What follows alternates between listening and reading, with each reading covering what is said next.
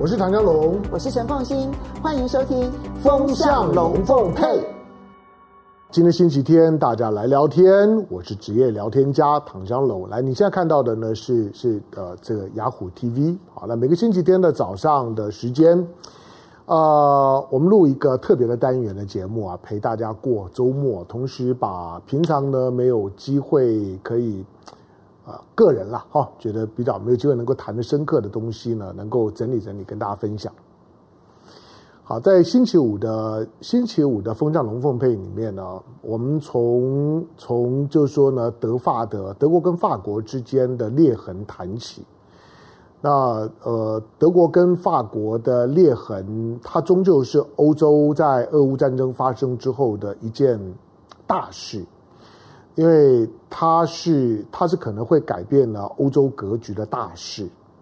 那我之前有稍微提到过，法国呢，这中中间的关键的枢纽呢，其实是法国，因为因为法国法国在欧洲的体系里面啊，它它就一直别扭，它就是就是就像拿破仑一样啊，带带着某种的叛逆性。那法国所处的位置呢，使得法国这个国家。他又不想像英国，又不想像德国，他他想当大国，可是他又没有办法像英国一样发展成一个很强大的海权国家，在海上他斗不过英国，在陆上他又斗斗不过德国，多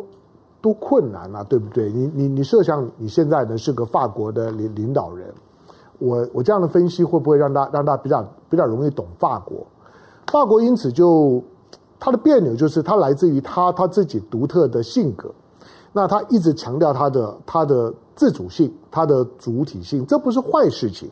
所以呢，如果你从这个角度去理解理解二战之后的法国，你可能就哎豁然看哦，原来是这个样子。所以呢，法国在军事上面呢，他他不愿意呢，不愿意完全整合到呢美国带头的北约体系里面，他就是要维持自己的独特性。那在军事上面呢，要维持自己的独特性，要维持自自己的，就是说呢，军军军事的，包括武器的系统，因此使得使得法国，你看俄乌战争开打的时候，法法国做了一些很特别的表态，对对不对？你看到英国在帮乌克兰训练，你看到波兰在给他军火，你看到德国在给他军火，可你们看到法法国不用给给乌克兰军火，为为什么？因为法国给他军火，乌克兰可能也不太会用。法国的军火的系统是他独特的系统。第二个，当大家问到就是说，如果乌克兰呢爆发了就是说呢核战争的时候，那你作为一个欧陆的唯一的拥有核武器的大国，那你怎么办？他说他并没有并没有打打算呢对对俄罗斯呢动用核武器。他就发现呢，基本上他的调子呢跟美国的调子呢就是不一样，跟英国的调子呢就是不一样。好，那如果我们再做进一步的分析来来看，在这场的这场的战争，俄乌战争发生了之后，马克龙是俄乌战争之后呢第一个跟普京见到面的，而德国呢，德国的总理呢，肖兹呢是俄乌战争发生之后呢第一个跟中国的领导人见到面的，就大家呢都在各自走走各自的路啊，然后对于欧洲呢，在这场战争发生了之后所启动的欧洲国家呢，对于欧洲未来的思考。德国跟法国显然缺乏共识了。在过去二战之后呢，德国跟法国呢牵手走远路啊，走了很长的一段路。德国呢作为一个战败国，也刻意的呢尊重法国，毕竟德国呢在一战、二战的时候呢都在呢法国境内呢在打仗啊。那对对于法国来讲有点罪恶感啊，所以呢德国也努力做一些的修补。所以大家牵手走远路，德德国跟法国。带给他们德法的牵牵手，给欧洲带来的一个长和平，非常长的和和平，一直到巴尔干半岛呢发生了发生了巨变，那开开始呢出现了就说呢南联盟的战争，已经呢让让法国呢开始有点警觉性了。到南联盟战争之后呢，德法呢其实都还坚定的要要要推动呢欧盟的单一化。就是呢，让欧盟欧洲一体化，让欧盟呢继续的往往前走。所以呢，欧元的出现呢，在二零零二年，在南联盟的战争一九九九年打完了之后呢，并没有阻碍呢欧盟的统合进程。德国跟法国仍然坚定的在一起。可是撑过了南联盟的战争，但是撑不过呢乌克兰的战争。乌克兰战战争，美国呢再度取得了对欧洲的主导性。只要有战争，欧盟就不见，北约就出现。这个是呢，北约呢，这欧盟实质出现了，欧盟呢出现了单一货币之后的第一场的战争，结果欧盟经不起考验，北约仍然呢乖乖的以美国马首是瞻。这件事事情呢挑动了德法之间的最深层的矛盾，在过去可能大家不愿意想，觉得没有到没有发生那件事情，想太多也没有用。可当事情发生了之后呢，果然经不起考验。那对于法国来啊来讲，他觉得欧洲的主体性，德国呢不够坚持。第二个，在未来的欧洲的安全问题上面，德国并没有考量到法国的感受，就是呢，德国呢仍然许多的系统上的当中，不管是呢防御型的防空的系统，或者是呢攻击型的武器系统、战机的采购啊等等等，都还是选择了跟美国站在一起。这个呢，对于固然符合的。肖兹现在的现在的德国的总理的内阁的亲美的特性，可是呢，对马克龙呢来讲呢，大概就很难忍。所以德国跟法国呢，现在在这场战争之后，不管是能源安全的问问题、军事安全的问题，或者是欧盟未来的主体性的问题，都出现了深刻的裂痕。这里面还包括了对中国的态度。当你说，难道难道难道德德国跟法国对中国的态度不一样吗？我我想并没有什么不一样。德国跟法国大概都知道，跟中国的关系是重要的，尤尤其他们在面对美国的时候，都有某种的不安全感。所以，如何处理好跟中国的关系，那把把都把中国呢对中国的关系当做是他们的一个对外关系的一个安全的杠杠杆，避免了完全受制于美国。德国跟法国想法一样，可是我我觉得方向上跟互信的基础不一样。法国现在觉得德国在跟中国的发展关系的时候，没有考虑到呢法国的感受，事前呢没有打招呼。当肖兹呢要成为呢 G7 第一个呢第一个在疫情之后呢造访中国的国家的时候，法国大概觉得自己被冷落了，并不是法国呢跟中国的关系不好，怎么会不好呢？中国买了他两百九十二架的空客耶，怎么可能不好？可是。当你肖兹要到中国访问呢，要抢头香的时候，我也要去参加 G20 啊，法国也要参加，你德国也要参加。结果你德国看起来要要突破万难的，连汉堡港的问题呢，你都呢用用你历来用肖兹上台之后呢，一个最强势的一个行政的态度，逼着呢他的六个部会一定要拿出一个折中可行的方案，要让我呢去大陆。去呢？去中国呢？跟习近平见面的时候，要有一个伴手礼，但是没有考虑到法国的感受。好，那接下去呢，就德国法法国之间的裂痕呢，所有在欧欧洲的人呢，都都知道，德国跟法国的裂痕一定是欧洲最深的裂痕，会是一个非常难处理的裂痕，因为德国的德的德国在中欧的地缘上面的优势，使得法国的在欧洲的力量。很难呢，直接呢影响到呢东欧，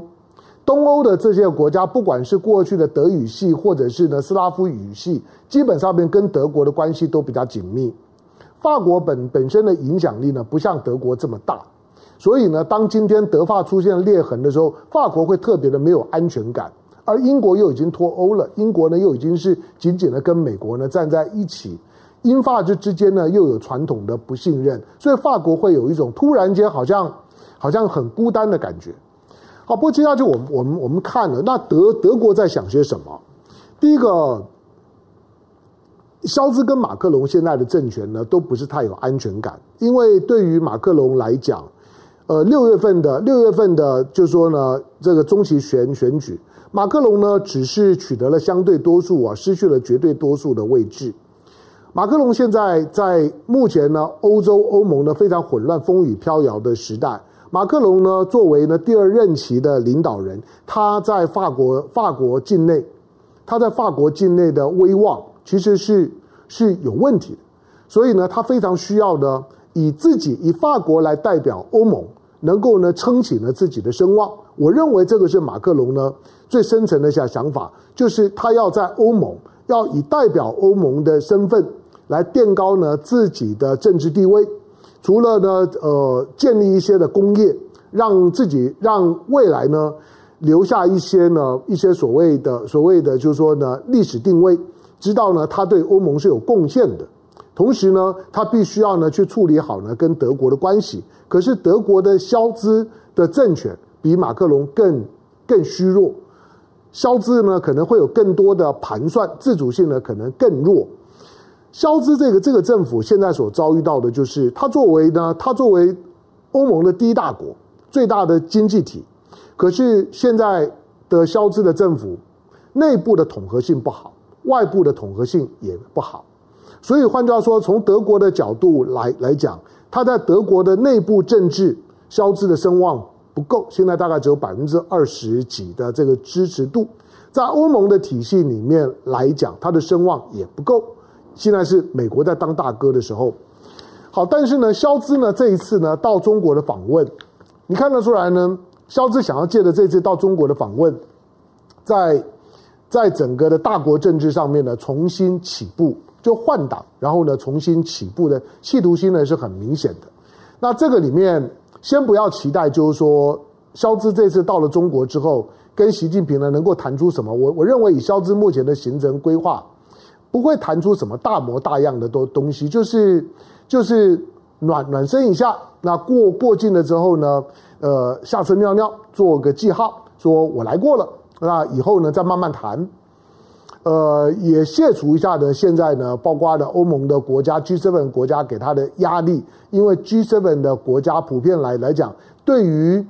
对于肖兹这个时候呢，要到要到中国去访问抢头香也不爽。你想，日本都还没有来呢，你德德国千里迢迢来了，作为 G7 的，就是说呢，七矮人的这个兄这个兄弟来讲，我我日本都还没有来，你德国就来了，我日本也很难过啊。好，所以呢，肖兹这次的到到访呢，到中国的访问不会太高调，可是呢，汉堡港的问题的处理呢，就会成为肖兹呢这一次的到中国访问前的最大的亮点。过去我们可能不会太去 care 汉堡港，觉得做中远系统又不是没有没有过这个海外的这个港口的经营有，因为因为中国中远大概是全世界的第三大的航运公司。虽然是第三大的航运公司，可是呢，在货柜轮的部分来了来讲，中国中国现在的货柜的船队，现在的现在大概是呢全全世界数一数二的。你看到呢，全全世界的最大的货柜码码头前十名里面有七个在中国。那中国作为世界工厂，也作为世界市场，因此它的航运呢注定发达。它当然形成一个在过去二十年里面，在在三大洋的洋洋面上面，一个很特殊的现现象，以美国挂着美美国国旗呢，在在海海上跑的都是美国的美国的军舰，但是呢，挂着呢中国的中国的国旗呢，在海上跑的都是中国的轮船。换句话说呢，美国呢在强调呢它的海军，但是呢中国在强调它的海运，美国呢在秀它的军事的肌肉。但是呢，中国呢，透过它的航运呢，在展现了它的经济的实力。中美两国在海上，你想象那个画面，其实非常的不一样。那那跟汉堡港是什么关关系呢？中国毕竟亚亚洲啊，亚洲的港口啊，对于中国来讲，大概都不是什么问题了。我说了，呃，全全世界的十呃前十大的货柜港呢，有有七个在中国。有九个在亚洲，那如果是前二十大，有十有十四个在在亚洲，那呃，其实这其他的呢，大概还有个还有几个，包括了包括了高雄港啊等等，如果都算算进去，可能到到十五六个。所以呢，在航运的部分来讲，最主要的市场都在亚洲，这使得呢，中国的航运国公司。它如何去让码头的经营更有效率？因为一般人会觉得说，干嘛一定要要去经营人家的码头或货柜码头？而且就只是汉堡港里面的一个货柜码头的百分之三十五的股权，有这么重要吗？有，就是说中国中国可能是最需要呢这些货柜码头，而中国实际上面光是中远集团。大概也已经在三十几个国家经营了四十几个码头，为什么要中国自己经营码头？因为中国的码头经营效率比其他国家要好很多。这个你可能稍微有听过，你也可能不了解。中国的码头的运作的效率比其他国家要好很多，连机械设备都不一样，管理的管理的素质呢也不一样。所以中国呢，中国要的不是股权。不是，好像呢，我控制了，就是说汉堡港的某一个码码头，让汉堡港好像呢，让德国好像呢割出一块殖民地，那不是中国要的，那根本也不是，也不是这个百分之三十五或者最后百分之二十四点九的股权的真正含义。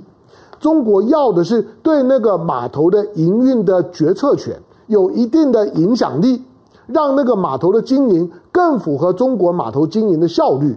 中国要的是那个效率，让中国的整个的海运的航线的运作起来，不会出现过去两年码头塞港。为什么过去两两年航运股大涨，许多的国国家都出现塞港？塞港呢，固然是大家会说哦，那是因为呢疫情呢缓和了之后，然后呢大家的进出口呢大大爆发，所以呢航运呢那码码头呢就是吃不下来。而且更大的问题是。大部分的国家，尤其是先进国家的码头经营效率都很烂。美国在港口设设施、在航运设设施一直都很差。我说了，美国的军港是 OK 的，但是美国的商港都很烂呐、但是中国是倒过来的，中国的军港好好不好我不知道了，但是中国的商港很厉害呀、这才是中国为为什么觉得，哎，我希望在汉堡港也能够呢有一个呢我我自己专用的码头。很合理啊，因为你如果看了汉汉堡港的资料，不要不要光只是跟着跟着西方国家讲，这是呢这是欧陆的，就中欧第一大港，这是呢欧陆的第二大港，仅次于鹿鹿特丹的，怎么可能呢？怎么可以呢？都让都让中国在这地方占有一席之地？中国为什么不能占有一席之地？我说了，它又不是土地的所有权，又不是中国的，中国只是要那个码头营运决策的分享一部分的决策权，提升码头的运用效率。而不要像过去两年一样，码头的效率很差，导致全球的货物呢大塞港，什么东西都出现断裂。汉堡港其实应该朝这个角度去思考，那才是中国真正要的，要让整个的航线都很有效率。当然，汉堡港呢对中国的来讲呢有一个呢重要的，你从战略的角度来来讲，你可以凸显它的意义，就是汉堡港是中国的一带一路的一带。跟一路的离开了中国了之后，陆路的部分呢进到了欧洲，海路的部分呢经过了印度洋，经过了经过了地中海进到了欧洲，最后的陆路跟海路的汇合点，那个一带一路的汇合点在汉堡港，这个是汉堡港的重要性。因此，汉堡港除了是德国第一大港，你看到汉堡港呢，这最近这几年它的它的货柜的吞吐量。百分之五十都是中国货货柜啊，第一名中国遥遥领领先，大概四百多万个货货柜里面有有有两百六十万个都是中国货货柜。今年的今年的前前前三季吧，那第二名到第第二名是美国，第三名是新加坡，一直往下面排。但是我告诉你，你把第二名到到第十名全部加起来，大概跟中国差不多。或者中国一国抵九国，那你说中中国如果要求我在汉堡港要变得比较有有效率，不对吗？因为我的货柜的吞吐量就占到你汉堡港的货柜的吞吐量一半呢、如果你从这个角角度去看的时候，这有什么好犹豫的？我如果是汉堡港，我当然支支持啊。我如果汉堡市长，我当然支持啊。我如果从德国政府的角度来讲，不要装模作样，把汉堡港的租借。当做是一个呢反中的筹码，这有什么好反对？当然把汉堡港租给你啊，让你享有呢百分之二十四点九的股权都太少了。当然，今天中中国可能呢鼻鼻子摸一摸认了，中远大概鼻子摸一摸认了，不想跟你德国打坏关系啊，也看着呢你现在呢消消资呢很憋的样子。所以，OK，二十四点九，我认为中国最后也就是忍下去了。虽然那个决策权没有了，对于中国来来讲，可能会会觉得吃哑巴亏，就是我没有我没有决决策参与权，没有决策参与权。那到时候我最在乎的码头的运作效率，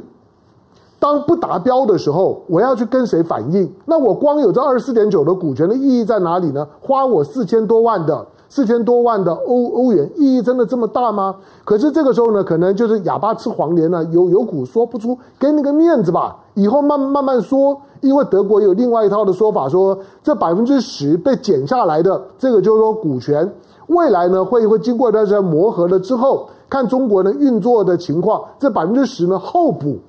再补补上去，好吧，假定是这样好了。但是终究汉堡港本身凸显出来，表面上面来来讲，是大家呢在这上面大做反中文文章。所以呢，德国的内部呢六个部会，六个部会基本上面呢就是绿党、自民党的这两个政党呢所代表的部会呢都反对。你看他们的反对的理由都是意识形态的理由。可是我刚刚讲的。都是经济、航运、商业上面的理由。如果你不做意识形态，你你如果从意识形态角度做文章，你干脆跟跟中国呢就全面中断就好了。但是如果跟中国的贸易又这么的重要，中呃德国这么多的企业呢都往中国跑，而且呢在过去一段时间陆续在中国砸下了史上最大的投资，中德的关系未来仍然是向好的。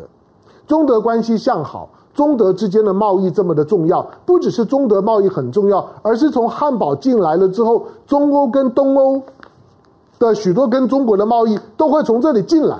汉堡港从海路进来，你看到的是海，是是港，可是汉堡港的后面你看到的是中欧班列，中欧班列也是要大幅成长啊。所以我说，汉堡港从中国“一带一路”的思维来讲。固然，西方国家一听到“一带一路”呢，就觉得中中国要要要要来了，中国变强了，中国呢到我家门口了，听起来很害怕。那个呢是意识形态的害怕。可是，如果从呢整个欧亚陆块的运输的效能来讲，一条中欧班列，以及呢海运在汉堡港汇合，那对汉堡港是多大的祝福啊！是一个历史机遇啊！对汉堡港来来讲，只要撇开了意识形态，我当然挺，当然支持啊。所以你看到汉堡港的时候，不要太低估呢汉堡港的意义。它在背后呢所所代表的，我说最重要的两个意义就是说，西方国家终究要想，中国又不是派军舰来，中国又不是要你要要要你呢割让一块土地，没有啊，中国要的是海港口的营运效率。因为在海上跑的中国在乎的是港口的效率，因为中国是世界工厂，这第一个。第二个，美国今天呢，所有的美国的船会到欧洲国家去访问的都是军舰，而中国会到会到呢欧洲国国家呢去访问的都是呢都是大的大的这些呢商船货柜轮。请问你觉得这个现象，这二十一世纪这么独特的现象，欧洲国家怎么看？什么是战争？什么是和和和平？对中美这两个强权国家，今天在国际当中来讲，它的行为模式，当中国说他不想称称霸，也绝不称霸的时候，大家好像跟着美美国呢，都是嗤之以鼻，都不太信。你就是觉得中国要霸，那是因为你太霸了。好，那今天呢，中中德的中德的关系，未来啦，固然会有一些的波折。虽然短时间之内呢，要再看到呢中欧的中欧经贸协协定呢，大概呢不太可能了。可因为不可能，所以德国呢要走自己的路。因为那个中欧经贸协定，看得的人也也知道，那个中欧经贸协定之所以在梅克尔下台之之前呢，赶快呢双方面签署通过草案，最后虽然卡在欧洲，可是每个人看也知道，德国会在里面得到非常大的好处。可是今天，当中欧经贸协定签不下来的时候，德国当然要重新调整它跟中国的关关系，它要变成是单纯的中德关系，中德经贸协定。法国看得懂，只是法国觉得呢，德德国对他不诚实，有好康的都不先报我知道，这是呢法国的情感。但是未来中国要如何呢？在德法之间出现裂痕的情况下面，在避免欧盟瓦解、欧盟分裂的情况之之下，同时经营好德国跟法国的关关系，这是未来的外交的新课题，是中国大陆独特的课题。可是台湾方面在看待呢德法的之间的裂痕的时候，我觉得可以重新的去建构一下自己对欧洲的历史的思考。一场的战争把德德国呢，呃把。整个的欧洲的体体系都打回原形，但是如果今天两岸发生一场战争，在亚洲又会出现怎么样的变化？可以开始想一想，当做是自己的头脑体操。感谢收看今天的雅虎 TV，周末快乐，下回见，拜拜。